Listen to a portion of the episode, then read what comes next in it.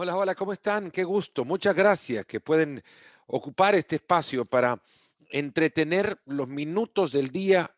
o de los días que ocupen en escucharlo. Gracias por acompañarme en este vuelo solitario para contar historias de los Juegos Olímpicos que se vienen. 100 días. Hace poco se han festejado o se han recordado y marcado en el calendario, nos quedan para unir al mundo en una época singular y extraordinaria a partir del deporte. Tokio 2020 será, espero, una celebración para toda la humanidad, con el deporte como excusa. Será la primera vez que el mundo se una en estos días. De todo esto vamos a estar hablando y de los grandes deportistas que hay que ver y algunas historias para seguir en esos Juegos Olímpicos que se vienen a partir de julio. Lo dijo el eh, presidente de Tokio 2020, Hashimoto Seiko, que los Juegos van a ser una celebración de resiliencia, de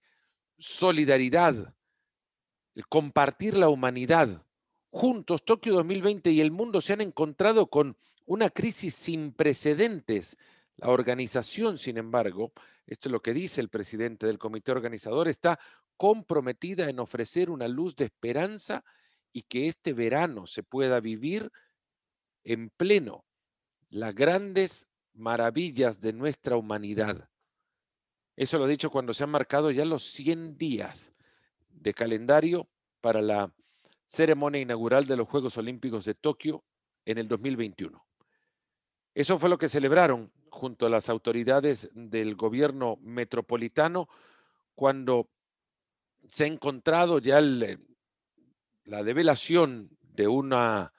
magnífica estructura con los aros olímpicos adornando el monte Takao, uno de los puntos de referencia, uno de los puntos geográficos de referencia de la ciudad de Tokio para conmemorar con esta ceremonia esta eh, fecha y la marca de días que en consecuencia faltan para la apertura de esos Juegos Olímpicos. Es que a todos nos espera la historia.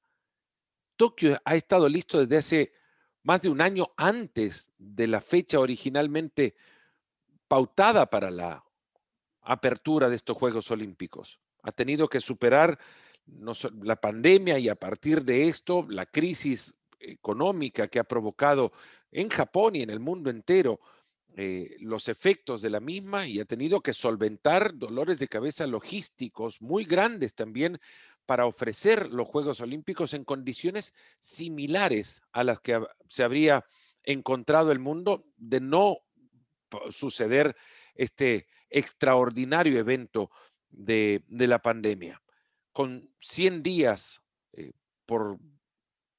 vivir en el calendario, estos juegos ya pospuestos por el coronavirus han dejado muchísimas interrogantes alrededor de Tokio y la capacidad que pueda tener la ciudad para organizar un evento deportivo de semejante magnitud. No solamente la participación de los atletas y la familia olímpica que les rodea, aquellos que componen las delegaciones olímpicas, aquellos que oficiales que actúan eh, como miembros de los comités olímpicos nacionales, aquellos que forman parte de la comunidad eh, olímpica internacional, federaciones internacionales, el mismo Comité Olímpico Internacional y luego los voluntarios y el público japonés. Ya hablaremos de eso, que se haga presente a los escenarios. Todos ellos tienen que vivir de unos Juegos Olímpicos seguros y que tengan garantías, que sin preocupación de posibles contagios puedan vivir y convivir durante las fechas de los Juegos hablaba de la presencia de afición japonesa únicamente porque ya se ha anunciado que los aficionados internacionales no les será permitido ingresar a Japón durante los Juegos para tratar de reducir con esto los riesgos que puedan existir de contagio y de convertir además este evento de los Juegos Olímpicos en uno de contagio masivo solamente son 11.000 atletas, son lo que antes decía, aquellos quienes les acompañan, también los que duplican la cantidad de deportistas de más de 200 países que se espera participen en estos Juegos, unos atletas que tendrán que llegar presentando condiciones para poder entrar a Japón, como la de la presentación de una prueba negativa de COVID 19 con un plazo de 72 horas antes de viajar hacia Japón, a donde serán nuevamente examinados. Todo esto está explicado en algo que la organización de Tokio 2020 ha llamado el playbook, que lo han, este manual, que lo, han eh, dado a conocer recientemente a la comunidad olímpica internacional. Lo hicieron a finales del mes de, de febrero. De acuerdo a este documento que ha sido construido por la organización y el Comité Olímpico Internacional, los atletas no serán requeridos de una cuarentena de 14 días después de arribar a, Japón, siempre y cuando se mantengan dentro del reglamento biosanitario del país, siempre que respeten las reglas de, de bioseguridad de Japón para, dentro de todas las precauciones, eh, se limite la exposición de los deportistas al, virus. Durante los Juegos Olímpicos, los atletas y los participantes de los Juegos, eh, un sorbo de café nada más, porque recuerden que esto es al final una mesa virtual de café, ahora entre ustedes y yo nada más. Bueno, los atletas, qué buen café, los atletas eh, y los participantes, y hago la distinción porque los atletas son obviamente los que van a, competir en los juegos, pero los participantes de los juegos incluyen a todos aquellos, como antes les decía, acompañantes de los deportistas, entrenadores, personal técnico, administrativo de los comités olímpicos nacionales, incluso hasta los pocos periodistas que puedan viajar, van a ser periódicamente eh, examinados con hisopados durante, en distintos intervalos, durante la realización de, los Juegos Olímpicos y se les será asignado además un oficial encargado de mantener la administración de estas pruebas según el, manual eh, previamente elaborado, ese que presentó el Comité Olímpico Internacional a finales de febrero. Hay muchísimas, múltiples preocupaciones alrededor de unos Juegos Olímpicos en época de pandemia. Y esto se ha amplificado en Japón, sobre todo cuando ahora, en estas fechas, a mediados de abril del 2021, se teme por el arribo de una, ya no ni segunda ni tercera, sino una cuarta ola de, de contactos y que en consecuencia los números escalen y la curva empiece a ascender. Japón ha pasado recientemente, en el momento en el que esto lo grabamos, mediados del mes de abril unos 500 mil casos de, coronavirus. Esa marca ha superado eh, el, país nipón y en consecuencia se considera van a eh, aumentar las restricciones a medida que van aumentando también los casos. Esto con 100 días para disputarse los Juegos Olímpicos. El primer ministro Yoshide Suga ha dicho recientemente también que eh, asegura básicamente que habrá 100 millones de vacunas disponibles para el mes de junio. Así, Japón puede entrar en ritmo de aquellos países desarrollados, uno al cual no ha podido entrar cuando solamente un 1% de la población se ha llegado a o ha llegado a tener acceso a, la vacuna. Estamos hablando de, un millón de, personas en un país de más de 120 millones de habitantes y, menos de el 0.4% ha recibido ya dos dosis de, la vacuna. Esto porque la regulación japonesa fue muy lenta en aprobar el proceso de ah, aceptación y adaptación de las distintas eh, vacunas disponibles en el mercado, tomando casi dos meses para permitir que pudiera utilizarse la vacuna Pfizer, por ejemplo. Y esto no comenzó sino recién hasta el mes de febrero, cuando eh, ciudadanos de avanzada edad empezaron apenas unas semanas atrás a recibir sus primeras dosis, según lo ha eh, constatado una agencia de noticias en, en Japón. Los juegos se van a hacer, esto lo ha dicho el ministro a cargo del eh, eh, proceso de vacunación, los juegos se van a hacer de una manera en la que sea posible para los japoneses hacerlo. Y esto quizás sea sin espectadores, incluido, esto decíamos antes, ya asumida la prohibición a los eh, visitantes internacionales, unos que además de distintas agencias apenas han visto tres cuartas partes de la inversión de vuelta hacia ellos y, se les ha retenido también eh, cargos de, mantenimiento sugeridos inicialmente en el proceso de compra de entradas y, no han logrado recuperar la totalidad del dinero que invirtieron en sus, entradas. Esto para los aficionados internacionales, para aquellos que llegaban o a, ver los juegos como aficionados nada más o espectadores o acompañar como familiares a eh, atletas que estaban compitiendo en los Juegos Olímpicos. Lo decía antes, no habrá afición internacional o extranjera eh, permitida ingresar a, los Juegos Olímpicos, una decisión que ha dejado únicamente a los japoneses como los eh, eh, únicos espectadores disponibles, si es que hay espectadores, durante la realización de los Juegos Olímpicos, en un país a donde la opinión pública se ha mostrado recientemente muy firme y en contra de, de la organización de los Juegos Olímpicos. Hay distintas encuestas publicadas recientemente que han mostrado que un 39% de aquellos encuestados han dicho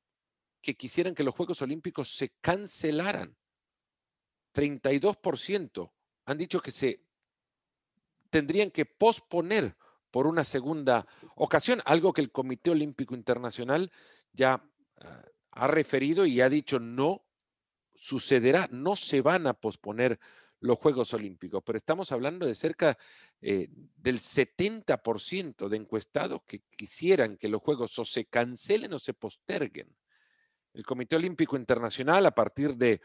presidente de la Comisión de Coordinación, que es aquella comisión creada para eh, enlace o como enlace o puente entre la ciudad sede de unos Juegos Olímpicos y el Comité Olímpico Internacional, pues su presidente John Coates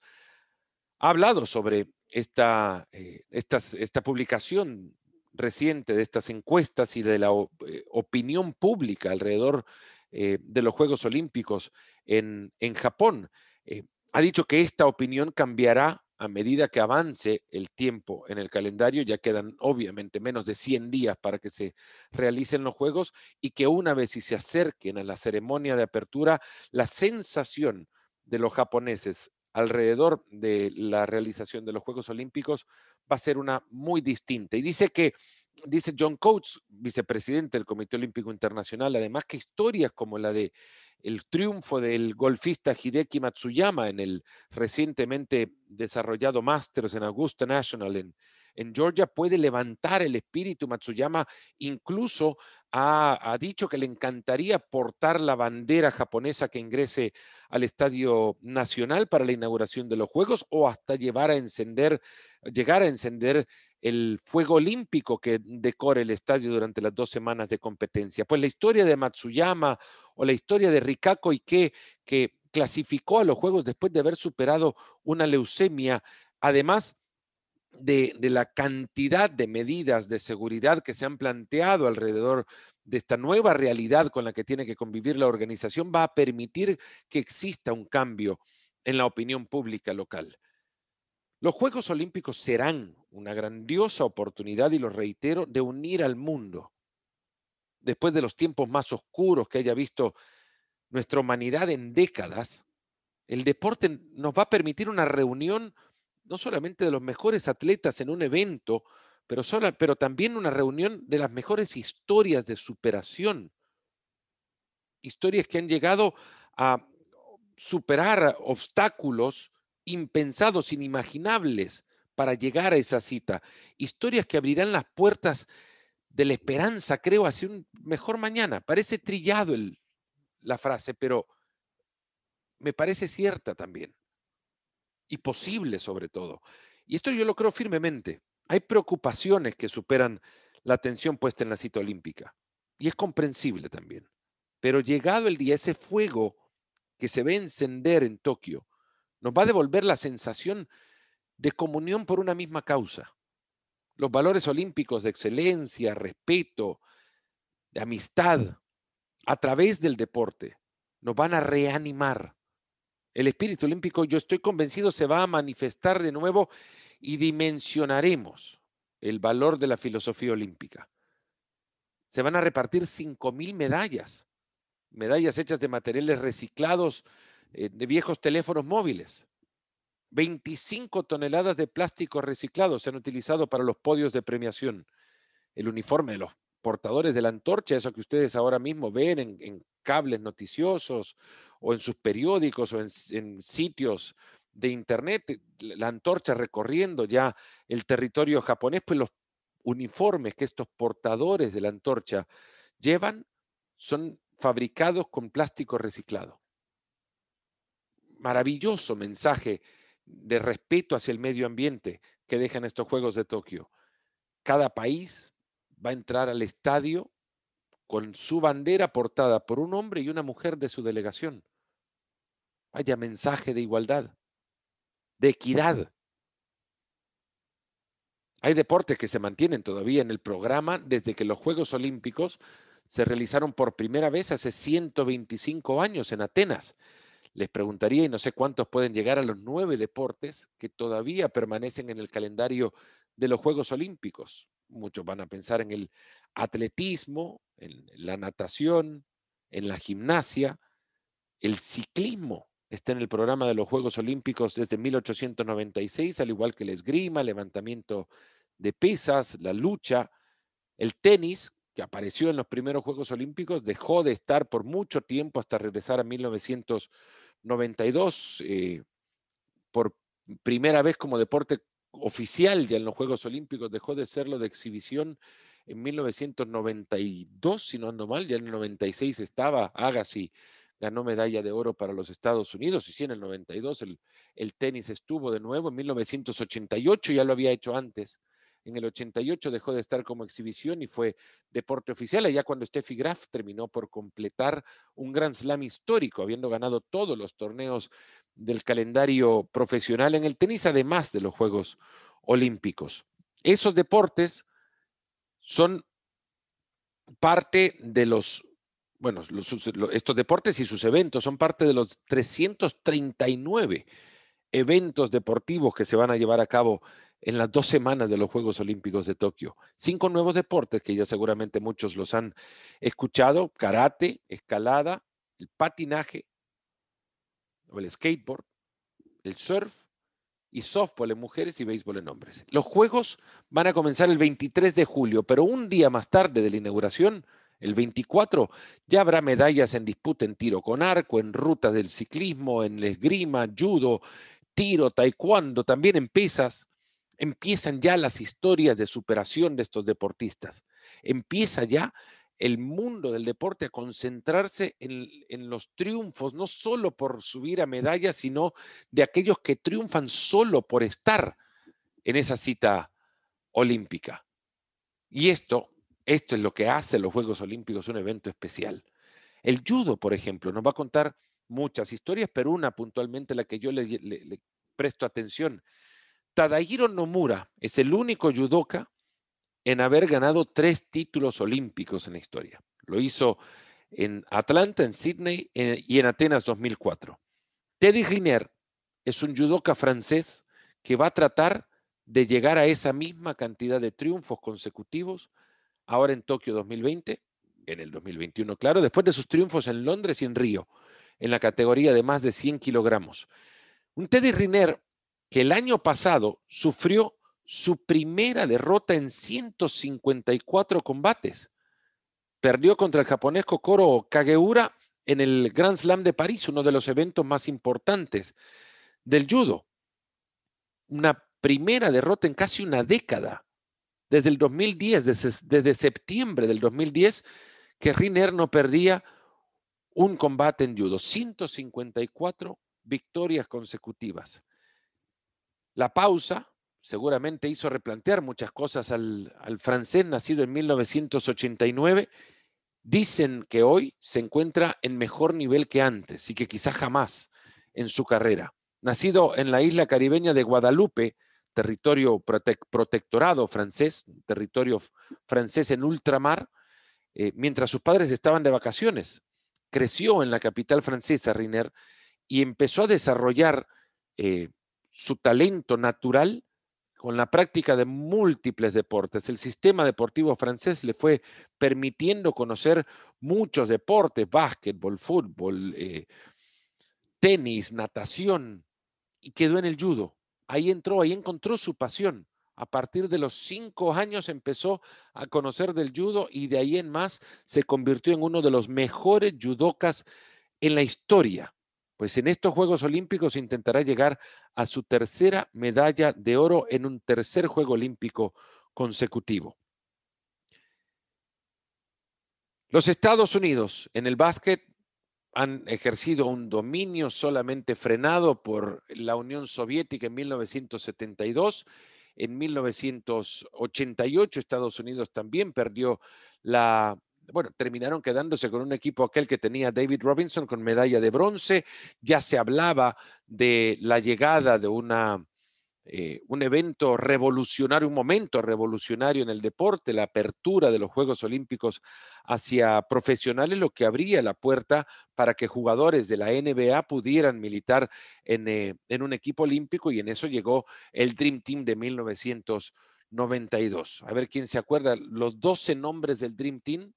de 1992, el único para mí Dream Team en la historia. Estados Unidos ha ganado 23 medallas de oro en el básquet. Eh, de un posible de 30 medallas de oro entre hombres y mujeres, se han quedado con 23. Han anunciado recientemente en hombres la lista de 57 jugadores con las que va a optar el técnico de los Estados Unidos, Greg Popovich, para eh, la lista o las opciones con las que cuente para eh, los Juegos Olímpicos de, Tokio. Había 42 nombres, se han sumado 15 nuevos nombres y no los voy a mencionar a todos, pero solo con eh, hablar, por ejemplo, de Anthony Davis, Steph Curry, DeMar DeRozan, Kevin Durant, de Gordon Hayward, Dwight Howard, LeBron James, Kawhi Leonard, Kevin Love, Kemba Walker, Russell Westbrook, Miles Turner, este equipo de Estados Unidos será sin duda tan fuerte como los últimos tres equipos que han asistido a las citas olímpicas por parte del, eh, representante de los Estados Unidos. En Beijing ganaron por una diferencia de casi 28 puntos cada uno de sus partidos. el partido más apretado, la final contra España, la ganaron por 11 puntos. Estados Unidos, cuatro años más tarde, en Londres, ganaron por un promedio de 32 puntos en cada uno de sus partidos. Una victoria por 83 puntos de diferencia sobre Nigeria en el tercer partido. Por ejemplo, el partido más cercano también fue de nuevo contra los españoles. Esa vez le ganaron a España por siete puntos. El eh, equipo de 1992, el Dream Team de 1992, ganó sus partidos por 43 puntos de diferencia. Eh, en, Río fueron un poco más terrenales, 22 puntos de distancia, lograron abrir eh, con dos partidos muy complejos también, eh, contra Serbia y ante Francia, apenas ganaron por tres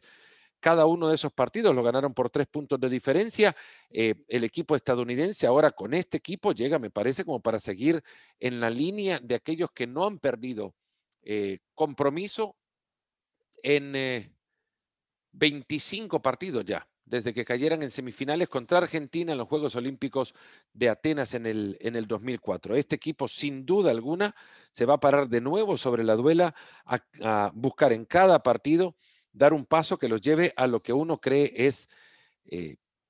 inevitable, verles de nuevo ganar la medalla de oro, pero no porque lo hagan reiteradamente esto pasa a ser ya costumbre y en consecuencia llama poco la atención. No, es la manera en la que lo hacen. La exposición de su diferencia con el resto del básquet mundial es la que hace que este equipo de Estados Unidos sea una de las grandes historias a seguir en, eh, en estos Juegos de Tokio. A otro deporte nos vamos, a la gimnasia, y no para hablar, al menos primero de uno de los nombres más reconocidos en la gimnasia de la actualidad, sino de uno de los más eh, repetidos en el programa olímpico, el de Oksana Shusovitina, que va a competir en Tokio en sus octavos Juegos Olímpicos y lo hará con 45 años de edad, en una carrera de más de 25 años, alguien que empezó ganando el campeonato juvenil de la Unión Soviética en 1988 que empezó a competir a nivel internacional apenas un año más tarde. Es la única mujer en la historia en competir en siete Juegos Olímpicos y está clasificada ya para representar al equipo de Uzbekistán en los Juegos de Tokio que, se avecinan. Será una, definitivamente, una de las grandes historias de los Juegos, solo verle participar con 45 años de edad. Eh, Simone Biles estará en los Juegos Olímpicos, la máxima ganadora de títulos mundiales en la historia de la gimnasia, con 19 títulos, ha decidido regresar de un corto retiro para poder estar en los Juegos de Tokio, no solo para usar los Juegos de Tokio como un escenario en el cual hacer crecer su colección de medallas, de medallas doradas. Con 24 años lo hace también como un escenario para poder hablar sobre un tema del cual muy poco se habló antes de que explotara el caso de abuso sexual en la gimnasia de los Estados Unidos y que a partir de este caso y, el valor y coraje de muchas de las gimnastas, como no solamente Simone Biles, eh, Ali Reisman o Gabby Douglas, que hablaron y lo hicieron público y visibilizaron este problema de la gimnasia y de muchos otros deportes también, el abuso a menores por parte de, personajes instalados en, el, en, su deporte y, y, muchas veces protegidos también por el establishment. Pues de esto hablará Simone Biles actuando en, en Tokio en este próximo verano. Esta será una forma de protesta de las múltiples que se verán seguramente en, los Juegos Olímpicos. El Comité Olímpico Internacional eh, ha sido llamado ya por distintas organizaciones y por la misma Comisión de Atletas del Comité Olímpico a flexibilizar sus medidas contra protestas en los momentos en los que se entregan medallas como aquella de de Tommy Smith y John Carlos en los Juegos Olímpicos de México 68 eh, y permitir formas de libre expresión que están por ahora protegidas o limitadas por la regla 50 de la Carta Olímpica, que dice que no se permitirá ningún tipo de manifestación ni propaganda política, religiosa o racial en ningún emplazamiento, instalación u otro lugar que se considere parte de, los, eh, de las instalaciones olímpicas. Ahora llegan estos Juegos acompañados de una nueva generación que es más consciente también del lugar que ocupa dentro de su particular sociedad, que está mucho más enterada de los temas eh, que le rodean, que no están viviendo en una cápsula y que van a poder expresar sus opiniones políticas, a los medios de comunicación, lo harán también utilizando sus distintas plataformas de comunicación, se van a convertir en actores de estos Juegos Olímpicos, también esperando, eso sí, con la esperanza propia, y lo digo, que no sea esto el punto central de atención y que sepan utilizarlo respetando los emplazamientos de, de las instalaciones olímpicas. Christy Coventry, que es la directora de la Comisión de Atletas del COI, a la cual antes hacía referencia, ha dicho recientemente que los atletas necesitan claridad en cuanto a las reglas, porque la mayoría de deportistas consideran que es importante respetarnos entre todos como atletas. Tokio 2020 significará la primera vez desde Atenas 2004 que el atletismo no tenga Usain Bolt retirado ya del circuito olímpico, estuvo en aquellos Juegos de Atenas y empezó a coleccionar medallas y a agigantar su condición de leyenda desde Beijing 2008. ¿Quién va a quedarse con el cetro de Usain Bolt? Una de las grandes peleas que por ahora se están dando en el deporte tienen muy poca atención y no se están dando o no se está llevando a cabo en un estadio, en una duela, en un escenario deportivo. Está llevándose a cabo en tribunales de justicia deportiva. Christian Coleman fue suspendido por dos años al no presentarse en reiteradas ocasiones a exámenes antidoping o a no anunciar su ubicación, algo que es parte del reglamento de la Organización Mundial Antidopaje. Coleman, estadounidense, fue campeón del mundo en en Doha, en los campeonatos del 2019 en los 100 metros,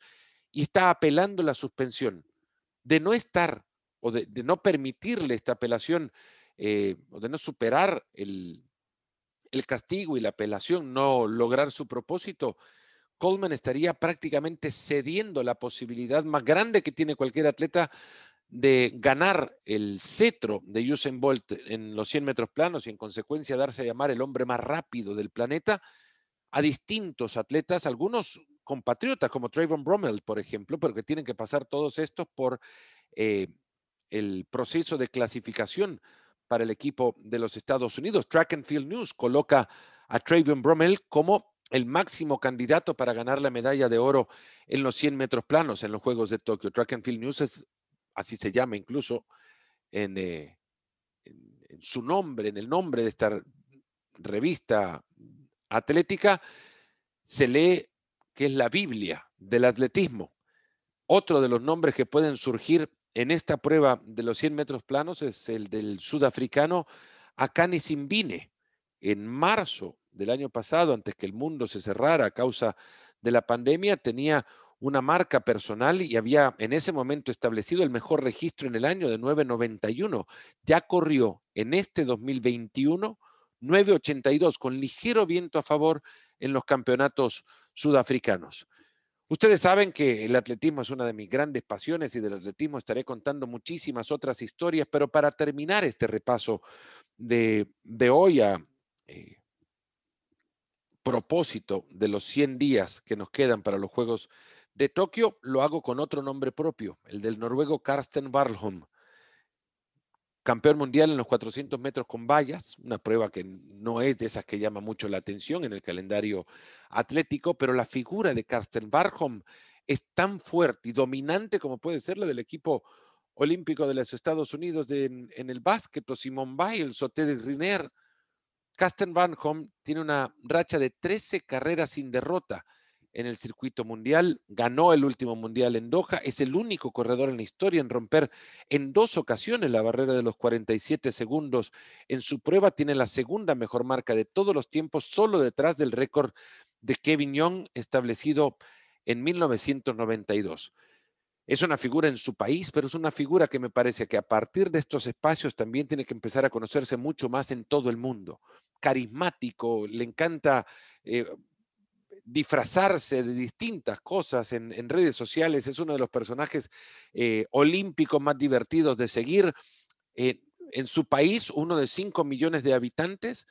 llegó a acaparar la atención del 25% de la teleaudiencia cuando corrió en los Juegos eh, o en los Campeonatos del Mundo de Qatar. Es una figura pública tan grande y tan importante que incluso la primer ministra Erna Solberg lo tiene como amigo muy cercano. No sé cuán cercano puede ser, pero se hicieron pública una, un juego de, de, video. Empezaron a, jugar eh, juntos en, en, video. Sí, eh, un atleta con la primera ministra de su país. Warholm guarda uno de los mejores momentos del 2020, el eh, compartir mensajes directos con Usain Bolt, por ejemplo.